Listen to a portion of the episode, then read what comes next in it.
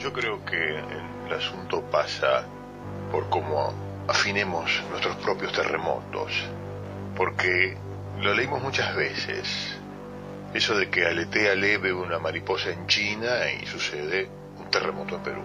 Pues al parecer en China alguien cosió de menos un murciélago o un pangolín, para el caso, da igual. Y ahí tenemos a los mercados como el mismísimo Titanic, y a tres cuartas partes del globo encerradas en sus casas. Un pangolín al que le falta un arbor y olvídate de besos y abrazos por un par de meses, si la suerte acompaña.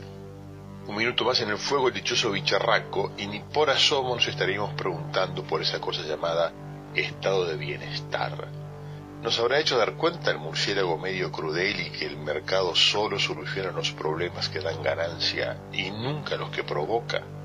Que pensar en el otro es lo que realmente nos salva y no mirarse tanto el propio ombligo. Una sopa mal hervida en como se diga, y terminamos saludando con sonrisa del mejor dentífrico al vecino de la ventana de enfrente, y como la del oro en Alaska y California nos agarra la fiebre del papel higiénico. De nuevo, una sopa de veras intomable y ahí estamos como Benini jugando con nuestros hijos a que la vida es bella. Cuando todo esto termine, ojalá no confinemos las alas de la mariposa a esas eh, frases hechas tan estériles y pensemos de veras que cada acto pequeño, consciente, solidario, amoroso, pueden producir los terremotos más, más hermosos del mundo. Y acá estamos ahora encerrados, como termina Borges su cuento Tlón, abocados a la literatura, mientras afuera el mundo ya es otra cosa. El encierro es bueno para escribir, me parece, si afuera la vida sigue con normalidad. Y lo único que ha vuelto a la normalidad es la naturaleza. Ciervos en Londres, cisnes y delfines en Venecia, lobos de mar en Mar del Plata. Acá en Bahía Blanca se ven vizcachos en el Parque de Mayo. Está bien, no es muy glamoroso, es lo que tenemos, señora, pero se puede hacer en escabeche. Y anda a comerte vos un filete de delfín veneciano. Mi, mi, mi esperanza cuando todo esto acabe, como, bueno, como es obvio, uno la deposita en los más jóvenes eh, creo que mi generación y la que está arriba mía no, no, no tenemos remedio. O sea, que esto, que los pibes sepan darse cuenta cómo termina la peste de Camus, Camus nunca, nunca lo pronuncié bien, que ciertos virus permanecen siempre. Solo aguardan las condiciones de presión y temperatura para regresar con otras esvásticas, claro. Espero que en esta cuarentena adquieran así los anticuerpos necesarios.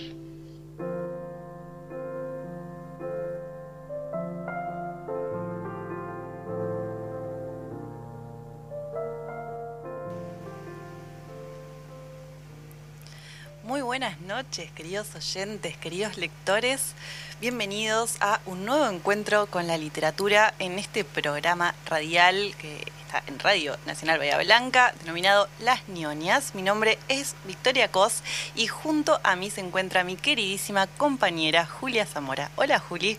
Hola Vicky, hola oyentes, hola lectores. Hoy tenemos un programa especial porque es la primera vez que traemos un autor local de Bahía Blanca a quien vamos a estar entrevistando. Vamos a estar entrevistando a Luisa Gasti dentro de eh, muy poquito, en unos minutos nomás. Eh, así que nada, estamos las dos muy contentas porque eh, es un, un, personaje muy querido, por lo menos para mí.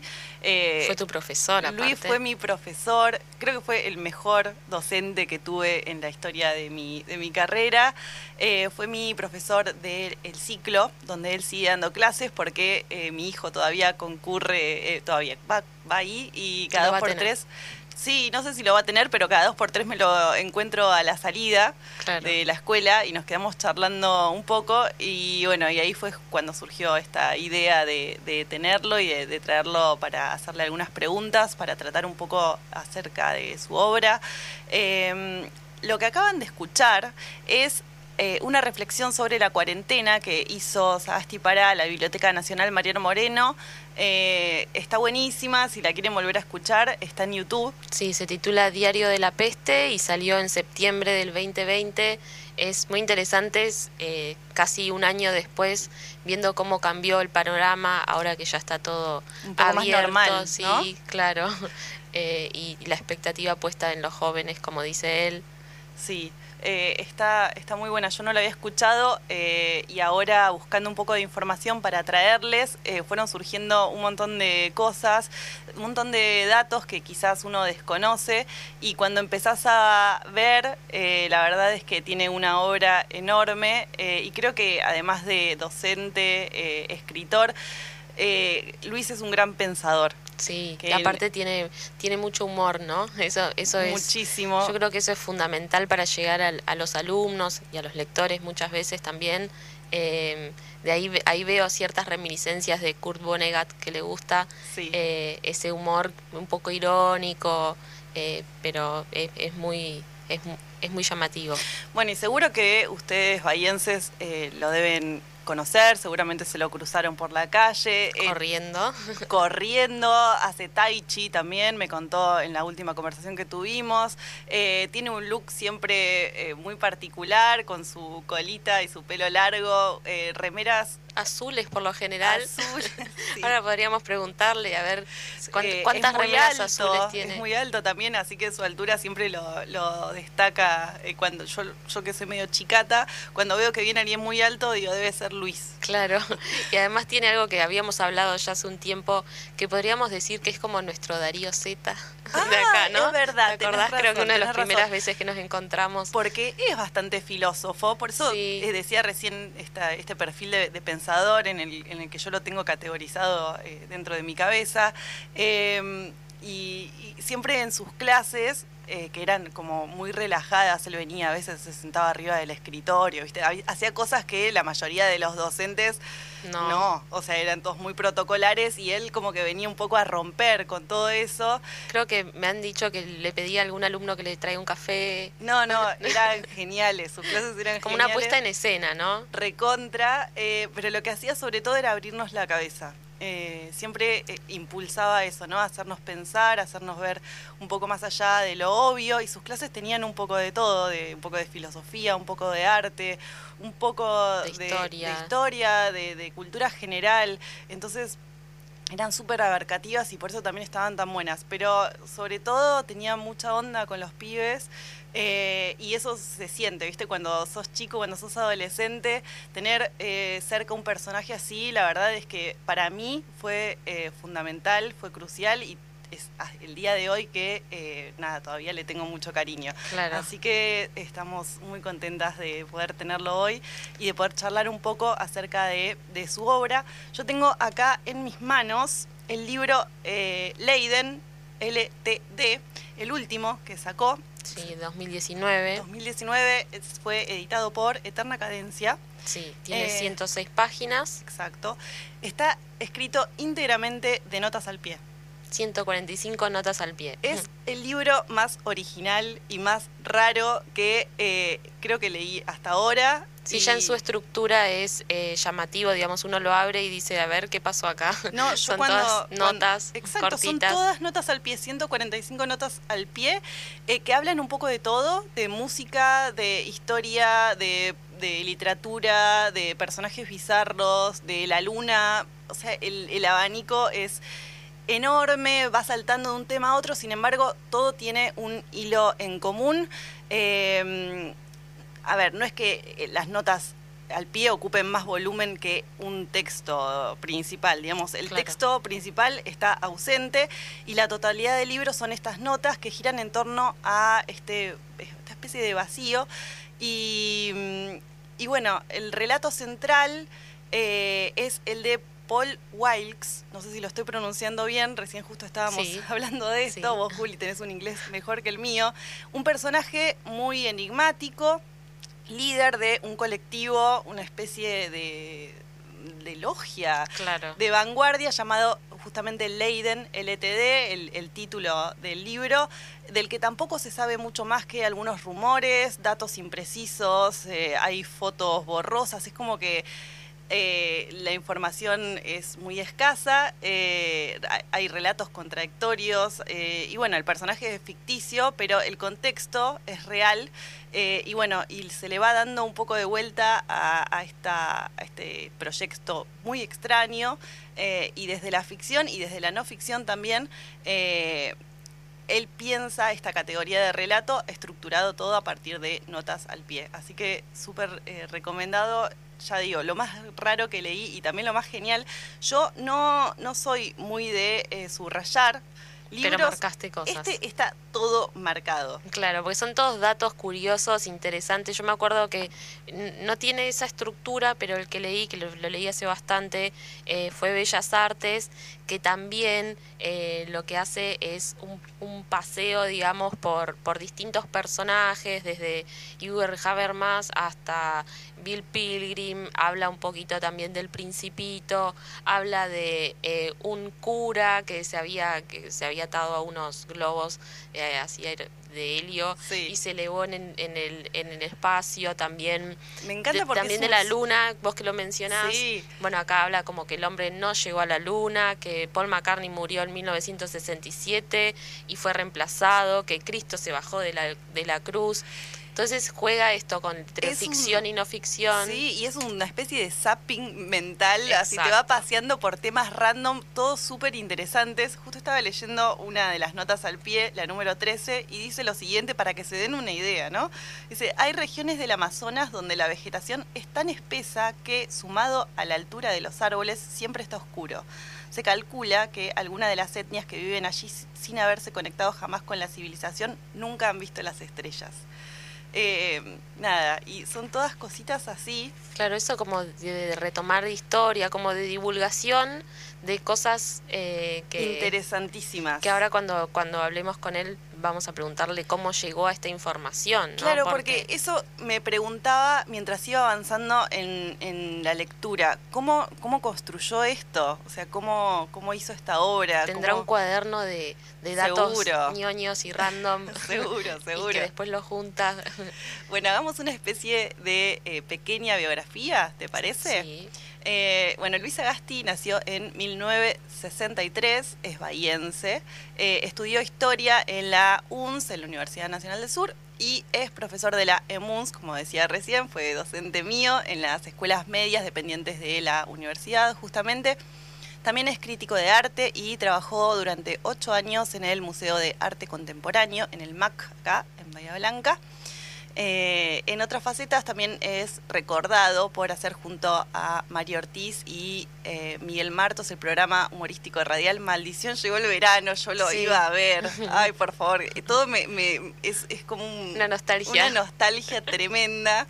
era genial, genial ese programa. Aparte con Mario Ortiz, Mario Ortiz es un es un genio. si tenemos ahí, si llegamos para un poema para leer, eh, más, más, tarde, al final del programa. Sí, sí, sí, lo, vamos a leer, lo vamos a leer. Eh, también hizo apariciones en películas argentinas como Vino para robar, que salió en el 2013. Sí, esa la fui a ver al cine, me acuerdo, y ahí interpreta el papel de, del alemán Gunther, que le queda muy bien porque él así con alto, sí, con los ojos, celestes, como muy penetrantes. Y habla ahí un alemán medio tosco, muy interesante. Y después también está, bueno, en esa peli eh, está Daniel Hendler, Valeria Bertuccelli, mm. Martín Piroyansky, y después aparece también en otra Permitidos del 2016, que también está Piroyansky, esa no la vi. Y nos acordábamos que eh, hace poquito estuvimos viendo la película de Rodrigo Caprotti que se estrenó este año eh, del libro de Martín Cohen Bahía Blanca. Bahía Blanca y ahí aparece Luis aparece, también, aparece como librero. Sí, me parece que es en una escena que están en la más médula, creo. Sí, sí, aparece Y, y Mario Ortiz, si mal no recuerdo, también. Puede ser. Eh, Ay, ahora se me borró esa Sé que parte. había un par de personajes así bahienses que aparecían, Sagasti era uno de ellos. Sí, sí, sí. Después, Eh, bueno, en el 2010 obtuvo una beca de la Fundación Apex Art Resi- Residency Program Hmm. para una estadía en Nueva York que hizo que pueda terminar su libro Bellas Artes, que también, que, como este, fue publicado por Eterna Cadencia. Y en este, como decíamos, se intercruzan biografías de personajes reales como Joseph Pius, eh, Kurt Vonnegut, Antoine de Saint-Exupéry, el, escritor del Principito, Matsuo Bayo, Wittgenstein, Sí, etcétera. Yuri Gagarin, que bueno, también se ve que le interesa mucho todo lo que es la, cos- la cosmonauta. mm, Eh, y bueno, también, igual en este caso se combina todo lo que es realidad y ficción y entra de nuevo en esto de cómo catalo- catalogar el género. Pero me parece que es algo muy propio de este momento Sí, ¿no? que no haya que catalogar. No hay que, ya está, yo catalogar ya estoy cansada de, ¿viste? Basta de las preguntas de género, sí. tal cual. Eh, y bueno, y él es, es moderno en ese sentido, o sea, es es súper disruptivo. Sus, sus Claro. textos son súper disruptivos. Y esto que decías vos de lo de que es como un zapping, me parece que también es adaptarse a, a los lectores del momento, ¿no? Que Sí. la atención, capaz que uno no tiene la atención para leer una novela de 400 páginas Sí. y de, de esa densitud, digamos. Entonces esto de los relatos más cortos Mm. o intercalar relatos, que no haya una sola historia que se continúe, es, es interesante también pensando en el lector. Sí, sí, y siempre está bueno, ¿no? Eh, ir por los márgenes, encontrar otros formatos. eh, la verdad es que es súper interesante. Ahora que estábamos leyendo su biografía, también me acordé que una de las últimas veces que me lo crucé, eh, yo salgo a andar en bici por el paseo de las esculturas y él sale a correr. Hacemos un recorrido bastante similar, así que cada dos por tres nos cruzamos. Y me contó que, eh, no me acuerdo cuándo, no quiero mentir con el año, pero que estuvo en Escocia. Lo invitaron a escribir en un castillo en Escocia. Después le vamos a, a preguntar un poco sobre esto. Me pareció impresionante. Sí, tremendo. Eh, bueno, y vamos a hablar un poco de, de su, de sus obras, ¿te parece? Sí. Tenemos acá, es larga la Sí, lista. tiene un montón. La primera novela que sacó es El Canon de Leipzig Mm. en 1999. Después Los Mares de la Luna. Ese lo leí, pero no me acuerdo casi nada. eh, del 2006.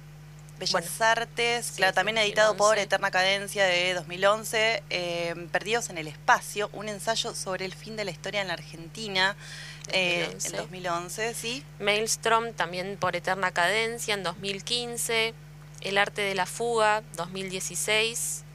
Una ofrenda musical por Mm. Eterna Cadencia también 2017. Eh, Cybertron 2018.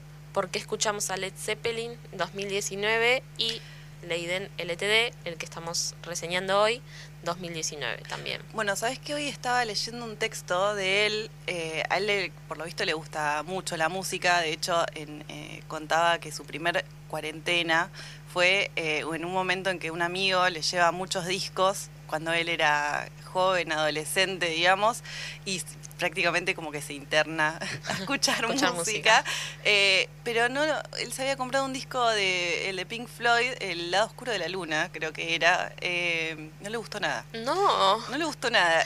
Ahí dije, Luis, ¿por qué? Vamos a ver si se reivindica y dice que después... no, no, pero aparte... ¿no le gustó nunca no- más? No, no sé, o sea, el texto creo que es bastante reciente y, y no, por lo visto, no, no. No no prosperó, no prosperó. Pero bueno, eh, nada, hoy estaba bus- buscando un poco de, de información acerca de él y me encontré con ese texto, la verdad que estaba estaba súper interesante.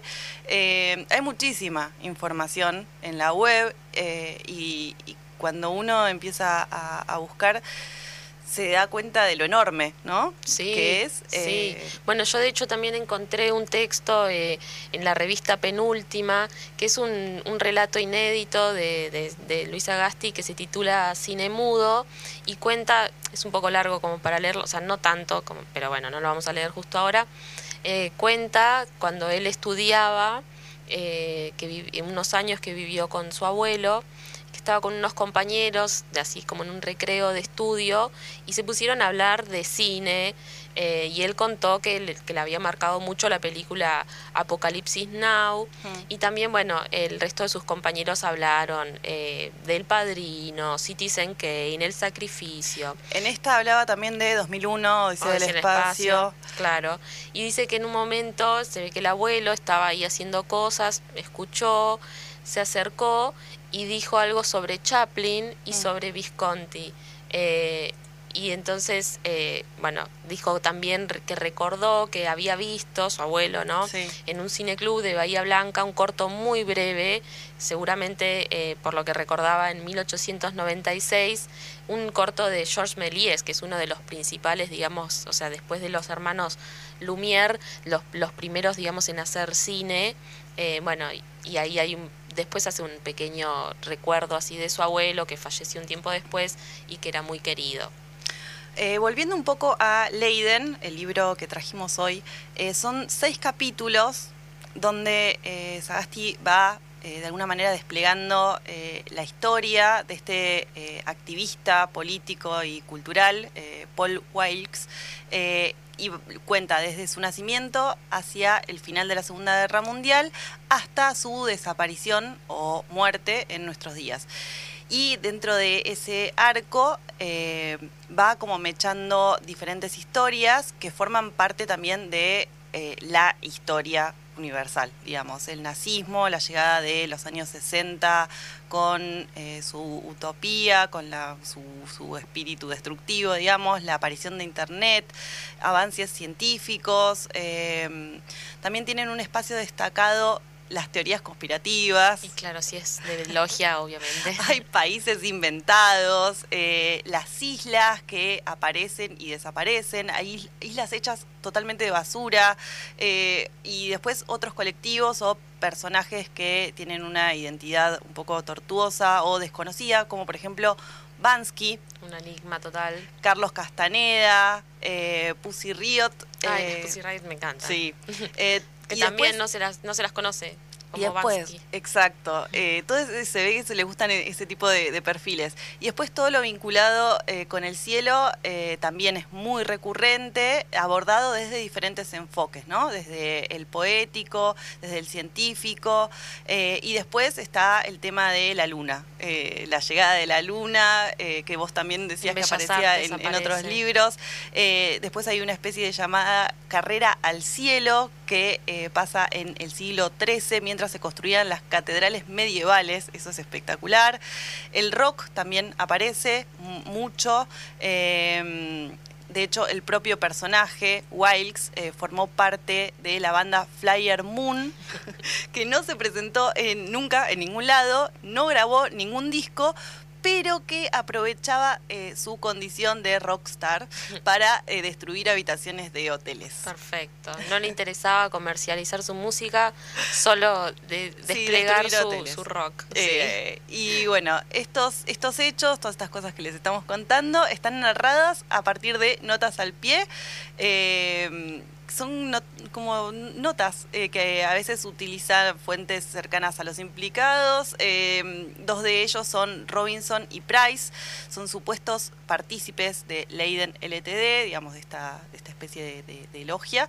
Y eh, otra voz es la del diario del propio Wilkes, o sea, como un diario íntimo, digamos, eh, con entradas que tienen eh, cierta complejidad, son un poco metafísicas.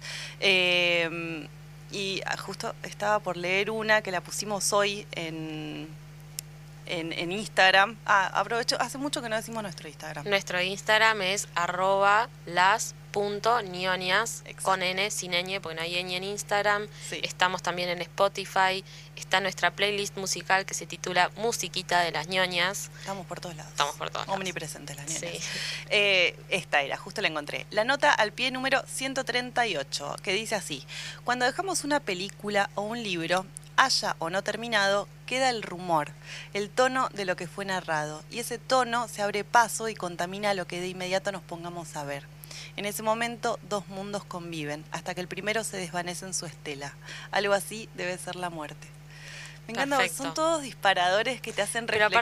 Pero aparte es muy, real eso, eh, viste que a mí me pasa mucho incluso de, sobre todo con las películas, que es algo más inmediato, pero el, o sea, el libro te acompaña un poco más. Pero a mí me pasa que es como, bueno, a ver, necesito un par de días, una semana para darme cuenta cuánto me afectó, cuánto me entró ese, ese contenido, porque me viene una y otra vez, sí. te cambia la forma de ver las cosas. Incluso cuando el libro nos impacta mucho, el vacío que queda cuando lo terminás, o sea, extrañar eso a los personajes, a los, personajes sí. el contexto, el, lugar al que te lleva la historia. Eh. Incluso extrañar la narrativa. A mí me ha pasado como de, empezar a leer algo y después leo otra cosa y es como, ay, no quiero volver a, algo, a leer algo parecido al anterior. Pero me gusta porque lo, lo pone desde un lugar muy poético también, ¿no? O sea, es súper poético la forma en la que lo, que lo expresa. Eh, y bueno, son como unas especies de puntitos, puntitos luminosos eh, que que tejen una historia mucho mayor. Eh, así que eh, nada, estamos muy contentas de poder traerles este, este libro hoy, de presentar a este gran escritor, a este gran personaje de la cultura bahiense. Sí, ahora mismo lo vamos a estar llamando. ¿Te parece que vayamos a escuchar un tema y le pegamos un llamadito?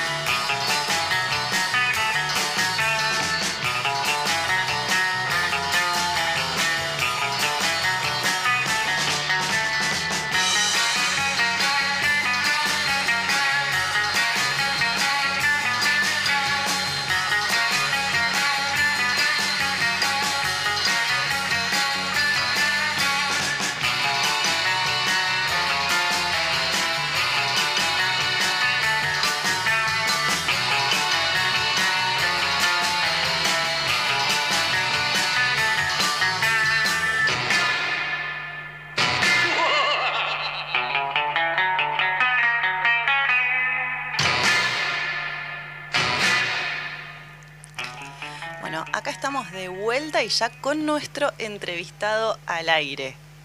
Eh, hola Luis, ¿cómo estás? Hola, ¿qué tal? ¿Cómo estás? Muy bien, un placer tenerte en el programa. Muchísimas gracias por, por estar acá, por, por darnos este ratito para charlar con vos. No, no, gracias a ustedes, por favor. Estábamos justo hablando de tu último libro, eh, Leiden, eh, un ah, libro súper original, lo tengo acá en mis manos, todo subrayado.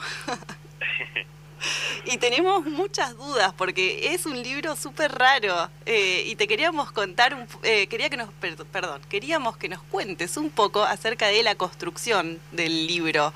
¿Cuál fue el disparador? ¿Cómo elegiste estructurarlo de esta forma? A través de notas al pie. Sí, en verdad, mira, es una idea que hacía años que tenía y que era la de, más que contar una historia, sugerir una historia, ¿sí? A partir de eh, notas al pie, de, no, contar este, la historia directamente. Primero, las notas al pie escritas como notas al pie, escritas con la técnica de una nota al pie, ¿no? Este, entonces la idea era más bien generar como una suerte de una constelación de sentidos en donde la, la mayoría de las notas son todas cosas ciertas, y las que no son ciertas claramente son las que hacen avanzar la trama, ¿no? Que la, la, biografía de, de, un artista, de un agitador cultural. De Paul claro que es el señor este Wilkes. Wilkes. Ah, viste, lo estaba diciendo mal, lo estaba diciendo mal. Creo que se pronuncia Wilkes, no sé, yo lo pronuncio Wilkes, que parece era Wilkes, no, no, sé pronunciarlo. yo tampoco. Este, no sé cómo se En todo caso, este, mm, pero la idea es ir incluso un poco más allá y intentar ver lo siguiente. Para mí, la información pura y neta también puede ser algo muy poético, puede tener una carga poética y se potencia cuando vos eh, la pones junto a otra. Le pongo un ejemplo ahí que aparece en el libro, ¿no? No me acuerdo cómo está escrito, así como pie de página, pero uno piensa que eh, dice así algo como, a lo largo de sus 7.000 kilómetros, mm. el río Amazonas no es atravesado por ningún puente. La tengo subrayada, esa, sí. Eso me parece extraordinario. Me parece genial. Como, el río no, no, hay puentes. Y hay una relacionada con la muralla china también, bastante similar. Entonces, claro, al cerca está la, al, revés. La muralla china, a lo largo de sus 9.000 kilómetros, no atraviesa ningún río. Exacto. Es decir, de un lado tenés un río sin puentes y del otro lado tenés un puente sin río, ¿no? Entonces a mí poner esas dos cosas, esas dos informaciones relativamente cerca, para mí producen un sentido. Sí. Realmente eso creo que es algo muy muy poético, muy muy muy, interesante, ni siquiera es curioso, creo que es poético. Entonces la idea era construir una suerte de novela en base a estas relaciones poéticas de información, pero que es avanzar la trama acerca de un artista o alguien así, ¿no? que, que también se sabe muy poco y nada. Y terminarlo con un índice onomástico que también, a mi entender, lo veo como muy poético, en el sentido de que, digamos, los temas ahí que se ponen son un poco absurdos, un poco pero que terminan de redondear el sentido de la novela a mi entender, ¿no? Capaz que salió todo mal, pero bueno, mi idea fue esa. No, eh, para mí salió buenísimo. De hecho, eh, ah, yo no sabía de qué se trataba el libro y cuando lo empiezo a leer eh, me, me, pareció rarísimo, pero a medida que uno avanza va entendiendo todo y todos esos contrastes que vos acabas de mencionar con esa búsqueda de lo poético son espectaculares. Ah, las la verdad es que tengo un montón de, anotaciones, cosas que quiero googlear, eh, porque es, son un montón de, es un montón de información súper interesante. Sí, sí, sí, hay cosas, eh, la, verdad, la, que es información pura es todo cierto, por supuesto, ¿no? Después hay otras cosas que no son, eh, que pueden ser inventos de uno, mm. como hay una lista de... no, que no son inventos, ¿no? Cielos nocturnos nunca vistos, ¿sí? Sí, que eso se me ocurre una... Sí, hay una lista de, por ejemplo, el cielo del paraíso. Cuando Dan y Eva van al paraíso, ¿sí? O están en el paraíso, a los tipos lo echan, o sea, la, primera tarde, ¿viste? Están cuatro horas nada más en el paraíso los pelotudos. no alcanzaron a ver la luna. No ven la luna, claro. O sea, la noche en el paraíso no la ven los tipos, ¿sí? Entonces ahí se me ocurrió, ¿cuántas, qué noches no se ven? Entonces, creo que no hay ninguna inventada. Lo que sí es inventado es que alguien hizo un catálogo de noches eh, nunca vistas. Eso es inventado. Pero esas noches existen. Entonces, bueno, me divertí mucho haciéndolo. Me costó bastante. ¿Cuánto tardaste en escribirlo? Estuve mucho tiempo recolectando cosas, pero eh, por lo menos eh, tuve... Mm, más de medio año con todo, yo tengo un escritorio ahí con la biblioteca, todo forrado con las notas al pie, impresas, entonces con un fibro, con varios fibrones de colores iba marcando dónde iba a ir cada una, las continuidades, este, o sea, habré estado dos años, mientras escribí otras cosas, pero habré estado dos años, él y este, y después tuve como medio año así, este, parecía más que estaba pintando, o sea, más que, de hecho hay una foto que tengo y me, sacaron mientras hacía eso, pero yo te digo, la, idea era eh, hacer algo, hacer si quiere, como poesía con eso, ¿no? Pero contar una, una historia, ¿sí? dar a sugerir una historia.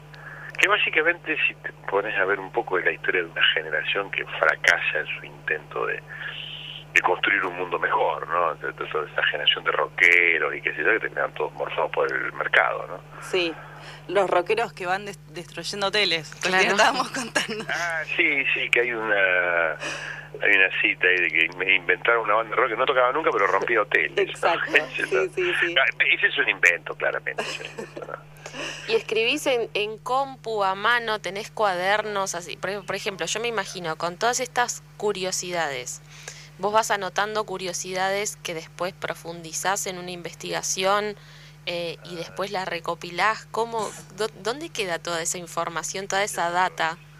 Es, eh, hay una cosa, mucha de la data la tengo en la cabeza porque yo vengo de una generación que fuimos educados con, con, mucha información cultural, ¿sí? Mm.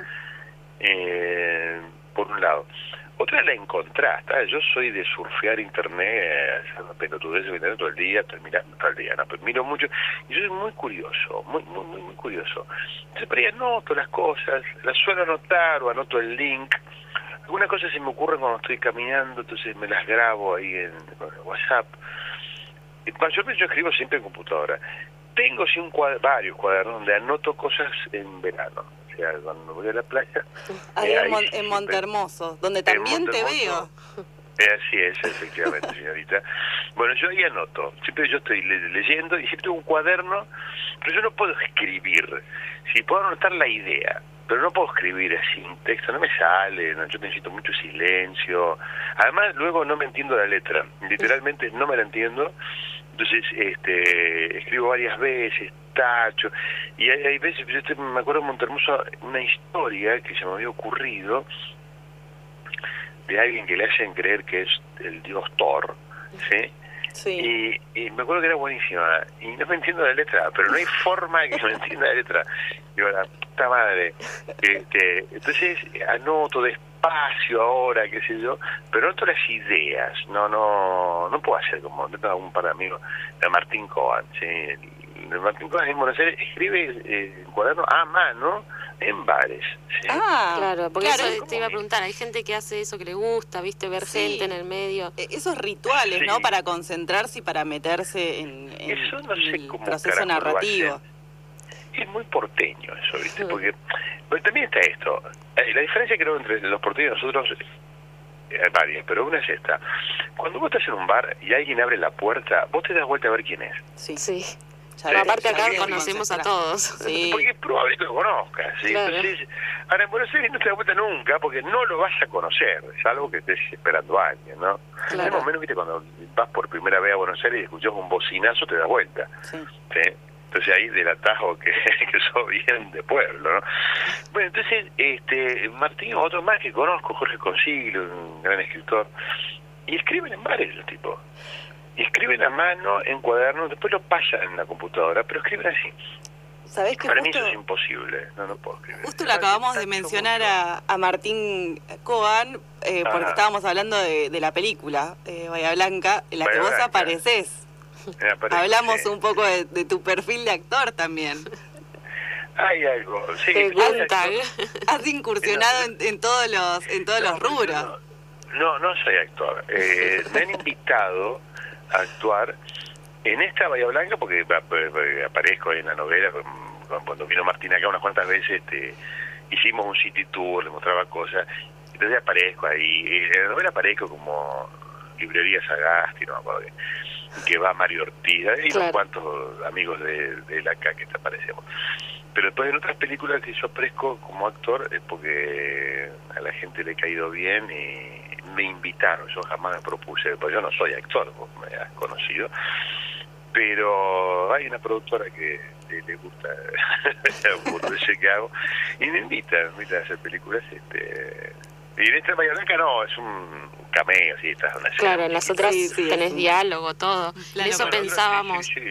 en eso pensábamos, ¿no? La relación entre capaz lo performático de, de ser docente, de, de hacer lecturas eh, públicas y actuar. Y de como... su programa también Claro. de radio, eh, Maldiciones Lunes, que también estábamos acordándonos. No, Maldición llegó el verano. Maldición llegó el verano, ay, perdón. El verano. Sí, Maldiciones Lunes, no, que Es otro. Hay un Otro. programa. Se me cruzaron los cables. copiado- sí, nos ha copiado el nombre, Maldición del lunes.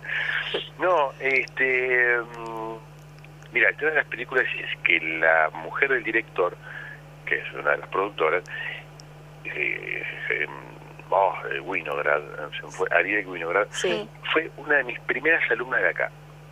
Sí, Natalie Cavirón, una extraordinaria alumna que siempre tuvimos un muy, muy, muy lindo vínculo. Y ella estaba convencida de que, que yo era actor, algo así, porque me invitó a una película. Y dice, mira, yo tengo un papel. Pero digo, mira, yo no soy actor. Digo, no, no, no. sos un poco Bueno, actor, Luis. probemos, qué sé yo. Y porque a ella le encantaba, la, la- la- bueno, las clases de día que son medio performáticas, le gustaba eso. Entonces me invitaron a dos películas, este, filmé las dos, este, como, como si fuese un actor, me trataron como si fuese un actor, me agarparon como si fuese un actor.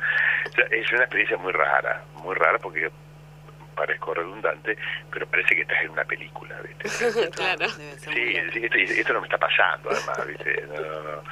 Sí, sí, fue muy curioso, es una li- linda experiencia. En esta de Bahía Blanca, este, nada, el director, bueno, sabía que estaba ahí, mm, bueno, pitó, este, incluso aparece en una escena con Mario, está Mario también. Sí, sí, sí. justo Sí, sí, lo ahí. mencionamos hoy Este, temprano. Eh, bo- hablando de Bahía Blanca, ya que estamos en tema, ¿qué te gusta de vivir en Bahía Blanca? ¿Qué te gusta de ser bahiense? Y, a ver, yo nací, me crié acá, entonces yo tengo una Bahía Blanca que es muy propia. Mm. que se vincula con mis amigos en ciertos lugares que frecuento, que camino, donde uno se siente eh, a gusto, se siente que uno es uno, ¿no? Pero independientemente de eso, de la cuestión de la raíz, ¿eh? Lo que me puede gustar de Bahía Blanca es, primero, una, una producción cultural del carajo, independientemente de la eh, espantosa y abominable y vomitiva decisión política de este gobierno y de cuantos hubo antes, excepto con eh, Sergio Raimondi, ¿sí? decisiones que eh, le hacen mal a la cultura bahiense. ¿sí? Eh, la cultura bahiense es formidable, sobre todo en música, en literatura, acá me excluyo, hay extraordinarios poetas, sobre todo poetas reconocidos en todas partes, empezando por Mario Ortiz, Sergio Sí. Raimondi, siguen las firmas, ¿sí? hay muy buen nivel actoral. Para no ser capital de provincia, es la ciudad que tiene más eh, movida cultural por la mierda. Cambiar Rosario, que no es capital, pero cambiarlo por Santa Fe a Rosario, ¿sí? Y Bahía tiene un empuje cultural extraordinario, ahora un poco mitigado por la pandemia. Eso a pesar de todo lo que hace el gobierno municipal para que no ocurra nada. Claro. ¿sí? Entonces, eh, eh, eso a mí me gusta mucho ahí. La otra cosa que me gusta es que tiene escala humana. Entonces, todo es más o menos cerca. O yo puedo ir a la escuela, dar clase, tengo dos horas libres, me vengo a mi casa, escribo, vuelvo a la escuela. Entonces, eso me gusta mucho. Me gusta también el hecho de que es eh, no está el, el hecho de que nos conocemos todos depende del rubro viste vos salís a un barrio no sos nadie Claro. a mí pues sí ah vos te conocen Luis sí sí me conoce la gente que está en la cultura y que escribe que yo y los que son alumnos Bueno, pero tenés Punto. muchos alumnos. sí muchos alumnos. Hace mucho que das olvida. clases. No, no se olvidan. Mirá yo todos los años que pasaron. Todavía me acuerdo Este. del pino y la punta y el infinito. Bien, bien ahí, bien ahí, piquicos. Este, no, pero fuera de broma me gusta eso a mí, ¿no? La, la- la- la cosa, digamos, a escala humana que tiene dentro de todo y que también me permite hacer cosas independientemente del trabajo, ¿no? Y la movida cultural que para ser lo que es está bien. Por Muy supuesto, yo, como todo lo demás es una garcha esta ciudad, yo necesito eh, tomar aire en Buenos Aires y buscar libros, ver gente, este, conectarme, hacer mi vida literaria, la hago allá, por supuesto, ¿no? Eso lo requiero, me, me- me pide el cuerpo ir a una ciudad más grande. Hablando de no eso, viviría en Buenos Aires, ¿no? Pero hablando de eso, y, y no sé, espero que no te enojes cuando cuente esto, pero en algún momento me, me contaste que estuviste en Escocia en un castillo escribiendo. Sí. Contame un Eh, poco más sobre esto porque me ah, pareció ah. impresionante y lo quería traer acá hoy.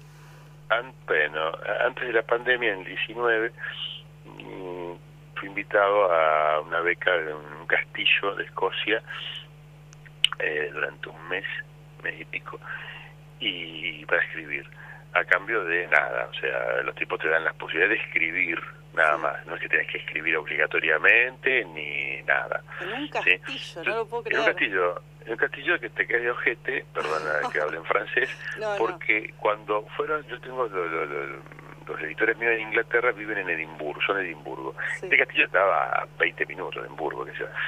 Cuando fueron a buscarme para que nos conozcamos cara a cara y vieron el castillo que está en un bosque bastante oculto, no podían creer cómo esto está en Escocia. No. un castillo de película en un bosque donde hay gnomos, hadas, estaba Shrek. No. Este, de veras, no, Qué no, una cosa yo no por creer. favor. ¿Y escribiste? Éramos- ¿Pudiste escribir eh, eh, escribí la novela que está por salir, o que va a salir, que se nota, eh, fue empezada ahí. Lo que pasa es que, digamos, éramos seis, cinco, cinco escritores de todas Mm. partes del mundo, en verdad eran todos ingleses y yanquis, este, y yo, eran, eran cinco escritoras y yo. Y no había que hacer nada, salvo eh, escribir, o pasear, o si quería tomar un colectivo, te iba a Edimburgo y ya está, cosa que hacía muy a menudo. Bueno, O caminaba por los pueblos, tomaba whisky. el y, sueño este, del pibe, básicamente. No, tremendo. No, todos los que estábamos ahí decimos, esto no, no es cierto. No es o sea, real. esto ahora deben matar a alguien, o sea, esto es un reality show. Claro. Este, entonces yo no pude creer que me haya tocado eso, ¿no? Además, las cenas, o sea, desayunaba como un rey y cenabas, teniendo en cuenta que yo después de ahí me fui a Londres por mi cuenta, ¿no? Tuve una semana para conocer Londres que no conocía. Y hace dos años, una hamburguesita y un vaso de vino me costó 1100 mangos. Ah. Yo creo que a nosotros cenábamos por 10, 15 lucas la, la noche. O sea, era una comida de reyes. No. Eh, Pero estábamos todos asombrados. Eh, No, eran, no sé, debitaban impuestos. qué sé yo. Entonces eh, eh, estuve ahí y no estoy muy agradecido a esa gente. En el medio me, me habían invitado a Suecia, a Finlandia, a dar unas charlas por, por- porque, bueno, leen mis libros y les interesa. Y a, Suecia al final no pude ir, pero estuve en Finlandia este, dando unas conferencias, porque la, la universidad, disculpame que diga esto, me da No, un poco no. pudor, pero la Universidad de Helsinki da- dan, dan libros míos ahí, Muy bien. pero como sabían que estaba ahí a nada, a dos horas de vuelo, sí, y para ellos es realmente muy barato hacer un vuelo a Escocia a Finlandia, Sí. entonces me invitaron, estuve ahí tres, cuatro días en Finlandia hablando del libro, y Impresionante. el de Suecia se, se, se pinchó al final por una, una cosa no me acuerdo qué, Mm. pero bueno, así que este ese fue el, el- el extraño viaje. Muy bien. Ya había tenido uno más o menos parecido a Nueva York, hacía unos 10 años. Claro, ese sí, lo mencionamos hoy más temprano, para escribir Sí. Bellas Artes, ¿verdad? Sí, tal cual, sí, ese fue tan raro como este, porque era, era lo mismo. El de Nueva York fue peor, porque ni siquiera lo- te prohibían escribir. Ah, te prohibían escribir. Era, tenías que inspirarte nada más. tenías que inspirarte, era un beca de inspiración, los tipos programaban todo para que te inspires, y bueno, y también, esto no es cierto, o sea, No. no, no. además me invitaron, o sea, yo no, no pedí la beca, no me invitaron, este, o sea, lo mío es puro agradecimiento a los dioses, yo soy creyente de Thor, ¿sí? Claro. El martillo, yo soy de Thor, si toda la vida fui de Thor, creo en Thor, todopoderoso, Me gusta porque si yo Este- soy de Thor, como uno dice yo soy de, De River Boca. o de Boca, vos yo no, soy yo de Thor. Thor. No, yo soy de Thor toda la vida, porque además tiene una cosa Thor que me parece genial, que es que, viste que los dioses tienen rayos, tienen Sí. poderes. Este hijo de puta tiene un martillo. Un martillo. Martillo. Sí, ¿entendés? sí. Te caga martillazo. Claro. Entonces, eh, eh, conviene ser amigos de Thor. Sí, sí. hay que ser amigos de Thor. Entonces yo eh, le agradezco a Thor eh, todo lo que me ha tocado en suerte. que, yo digo, cosas que no han pedido, me han, me han Vamos llovido. a, a empezar a pedirle a Thor. Entonces Sí, nos sí, hacemos todos eh, de, de esa religión. Va, va- vamos por ahí. Toristas. Eh, hay- hay- Sí. Toristas, sí, sí, hay que sí. pedirle a Thor. eh, Toristas, sí, sí, sí. A ver, eh, hoy estaba leyendo una, eh, una, creo que era una entrevista tuya, eh, donde contás que un amigo te dijo una vez, eh, después de prestarte unos discos, que a veces con la música es necesario pasar la rompiente, no quedarse surfeando siempre las olas Claro, de lo complaciente. ¿Crees que replicás un poco esa estrategia en tu narrativa? Digamos, intentás llevar al lector a lugares eh, desconocidos, eh, un poco disruptivos, como decíamos eh, hace un ratito. Ah, me- em, sí, aunque me sale de manera involuntaria, o sea, no es que uno pretenda eso, pero... Bueno, mejor sí. aún, o sea, lo- Natural. es natural, no Sí, forzado. es que no, no, o sea, uno no se fue, digamos, uno se esfuerza por ser lo más claro, Mm, eh, pero las cosas que yo quiero quiero escribir eh, se dicen así. mm, En el libro Bellas Artes, por ejemplo, si vos me preguntás qué quiero decir, no sé bien, quiero decir lo que está escrito, sí, no sé qué, Claro. qué mierda es, pero se vincula con, sí, con el lenguaje, con la gente que, que, que- que brilla y con la, la imposibilidad de narrar, bueno, no sé qué. Pero en todo caso, eh, sé que no son bestsellers, yo no, no escribo, digamos, como a mí me interesan aspectos más allá de las historias, aspectos formales que se vinculan con la musicalidad del lenguaje, los ritmos, Mm. sí, los, los, los múltiples sentidos de un texto. Entonces, bueno, no son difíciles, pero tampoco es este, leer de, de Sí. ¿viste? No, claro. Pero por ahí sí, muchos, a muchos les gusta. Tengo, un par de amigos íntimos que dicen: Mira, no entiendo tus libros, no me interesan, contámelo. sí, A y mí- está bien. Me gustaron mucho tus libros y de alguna forma me, me gustaba porque era, era un, un poco como volver a tenerte eh, como docente, digamos, tenés esa facultad de abrir las cabezas, digamos, de, de hacer pensar a las personas, de hacer reflexionar, de correrse un poco de lo, de lo común y, y de mirar qué hay más allá. Bueno, pero muy, muy, muy, muy amable, en serio, me, me pongo pudoroso con lo que está diciendo. Pero bueno, muchas gracias. Bueno, última pregunta porque ya se nos va casi el programa. Algo que le preguntamos a todos los entrevistados que pasan por acá. ¿Qué libro tenés en tu mesa de luz? 18 más o menos tengo. Estoy leyendo una mexicana que no me acuerdo del nombre, que es eh, Cuaderno de Faros. Ajá. Sí, sí, historia de Faros. Que yo lo que acabo de escribir es sobre Faros también. Tiene varias cosas de Faros. Tengo de Leila Guerriero uno que es eh, Frutos Extraños, que son... La reseñamos hace poquito a. Leila. Ah, bueno. Excelente. Extraordinaria, Leila, sí, extraordinaria. Estoy con ese, con el cuaderno de Faro, con... eh, bueno, ahí tengo que, que Eterna Cadencia la, la tradujeron de nuevo y en mayúsculo, El corazón de las tinieblas, Bien. de Conrad, que es una novela del, increíble. Sí. Y...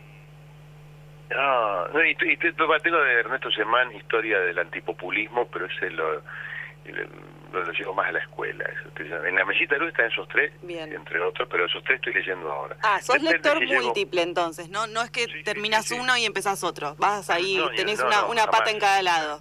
Jamás, sí, siempre leo un ensayo, Mm. algunos relatos breves o crónicas, novelas, todo junto. Claro, Depende como distintos formatos. Depende del ánimo, bien. Sí, que es como que como escribo yo, viste, que, Claro. que sí, mal, pero lo hago así, ¿no? Este, No, no, no, mal no, acá estamos muy muy orgullosos de tu de tu obra. Luis, eh, me dijiste recién, estás escribiendo algo nuevo. eh, terminé una novela que se llama Lenguas Muertas, Ajá. eh, supongo que Me gusta el título. saldrá. ¿Cuándo sale? No, perdón, se llama Lenguas Vivas. Ah. no, se llama Lenguas Vivas. Se Ese fallido, ese fallido. No, porque se llamaba, se llamaba Lenguas Muertas. Yo tengo una novela anterior, una novela que nunca la edité, la, la desarmé toda Sí. y se llama Lenguas Vivas. Eso, no sé, no te ya cuando sabes, pues ya está listo. Ya está Y ahora estoy con... Me han encargado algunos cuentos para algunas editoriales y qué sé yo, y estoy esbozando ahí algunas historias. Estoy medio ahí, en veremos con unas cuantas cosas, porque acabo, porque terminé esto, y Mm. así que estoy ahí, estoy ahí. No sé qué va a salir. Bueno, estamos a la espera entonces de, de tus nuevos de tus nuevos libros y bueno, espero cruzarte pronto, no sé si en la clase de, de Tai Chi, porque al final no, no avancé con, Ah, con no eso. Bueno. Todavía no, pero seguro que, que te cruzo por ahí o en el paseo, en la escuela, en algún lado, seguro Ah, que, que nos estaremos viendo. Muchísimas, Bueno. muchísimas gracias por No. haber hablado con nosotros. Eh, un placer tenerte acá y, y bueno, nos despedimos que ya casi tenemos que cerrar. Bueno, muy amable. Muchísimas gracias. Gracias. Chao. Chao. Chao, Luis. Hasta luego. Bueno, estábamos hablando, conversando un poco con el escritor, eh, docente Luis Agasti. Eh, muy, muy interesante. Me encantó, la parte la- le preguntamos todo lo que queríamos Un montón, saber. sí, estuvimos hablando Nos un- contó un montón, eh, Nos muy gracioso. afuera un montón de, de- de temas musicales. Igual después los podemos Sí. subir, ¿no? A la carpeta de Spotify. Sí, sí, Eh, creo que pusimos un solo separador hoy. No pasa nada, porque lo importante es eh, este contenido tan eh, tan copado que de poder Sí, charlar, aparte, con, eso, con- una vez que tenemos un entrevistado y eso es como que fluye fluye mejor el programa, ¿no? Es otra cosa. Está bueno, está bueno. Eh, Juli, vos trajiste poemas. Sí. ¿Vos ves por casualidad la foto del segundo? Pues yo no la veo. No, no la veo. Bueno, No pasa nada. un poema tenemos entonces para leer. Ah, no, sí, el grillo incomprendido. ah, sí, ¿la ves? Bueno, entonces Sí. vos lees ese y yo leo el otro. Dale. Porque no sé por qué no me aparece acá. Eh, algo que no mencionamos es que eh, Luis Agasti, entre otros artistas bahienses, formó parte de, de un grupo de artistas callejeros llamados los poetas mateístas, que estuvieron haciendo murales, pintando en Bahía Blanca entre 1985 y 1994, con poemas propios y ajenos, y entre ellos están también eh, Mario Ortiz, que lo Sí. mencionó Sagasti. a quien le dedica el libro, Leiden. Claro. Y Sergio Raimondi, que también lo mencionó. Mm. Así que tenemos un poema de cada uno para leer y cerrar. Dale, y ya nos vamos. El de Mario Ortiz, leo primero. Vale. Decir es nadar. Ecuación acuática. Tratar de adelantarse al jali, como a la floración de las manzanas. Argentinos inalámbricos a puntos de comunicación. Oigan, el cometa que nada es quien más tiene para decirnos. Me encantó. Eh, bueno, y el segundo es de Sergio Raimondi y se llama El grillo incomprendido. Me encanta el, el Sí. título. Y dice así, como si le hubiera hecho difícil soportar la fama de su cotidiana capacidad musical, el grillo que habita la casa desde hace días se niega a frotar la textura ondeada de un ala contra el afilado borde de la otra en el ejercicio que vaya a saber desde cuándo es conocido como canto. Y se vuelve así algo temerario, ya que por la semejanza de color, la inmovilidad al encenderse la luz del baño, la falta de lentes de quien se levanta en mitad de la noche y la ausencia, como decía, de su sonido habitual, se confunde con facilidad con una cucaracha. Hermoso, me encantó. A mí también. Bueno, se nos fue toda la hora. Juli, nos tenemos que despedir. Eh, saludamos a nuestros oyentes. Al muchísimas- operador, Al todo. operador. Muchísimas gracias por acompañarnos durante esta hora eh, con este encuentro con, con los libros. Nos encontramos el jueves que viene a la misma hora. Eh, mañana vamos a estar subiendo el programa a Spotify. Hay un montón de programas más disponibles, así que Llevamos si como se quedaron... 27, 28, se perdí la cuenta. Si se quedaron manija y quieren escuchar un poco más, otras reseñas están ahí. Adiós, nos despedimos, chao. El país en una sola radio.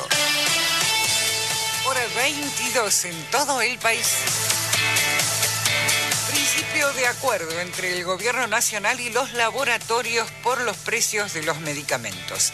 La Secretaría de Comercio Interior anunció esta noche que alcanzó un principio de acuerdo con los laboratorios para retrotraer el precio de los remedios a los valores vigentes al primero de noviembre pasado y mantenerlos sin cambios hasta el 7 de enero próximo.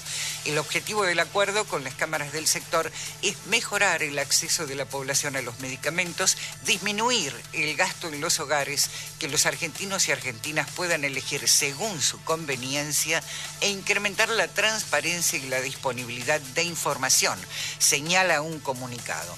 Y agrega, para ello también se reimpulsará la prescripción de medicamentos por nombre genérico y se conformó una mesa de trabajo permanente para continuar analizando el tema dada la complejidad del sector. El anuncio surge luego del encuentro que mantuvieron esta tarde Feletti y la ministra de Salud Carla Bizzotti con los representantes de las principales cámaras que nuclean a las empresas farmacéuticas. La UBA festeja sus 200 años con un gran festival popular. Con artistas populares de la talla de Lito Vitale, Abel Pinto, Juan Carlos Baglietto, y Cecilia Rod, entre otros, la Universidad de Buenos Aires celebrará su bicentenario con un mega concierto en las escalinatas de la Facultad de Derecho el próximo 4 de diciembre.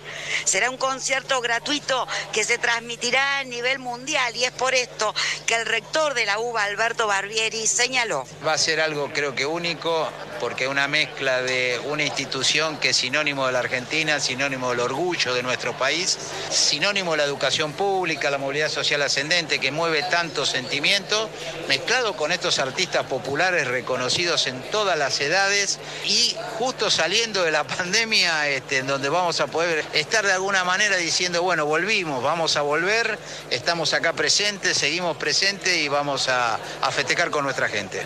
Participará también, entre otros teatros, el Colón y el Argentino de La Plata. Informó Liliana Arias para Radio Nacional. Tránsito. La ruta 40 en Villa Angostura está con cortes parciales por el evento del CAC 42 que se hace la maratón internacional. Por favor, circular y acatar las órdenes de enfermería y de policía de tránsito. Por otra parte,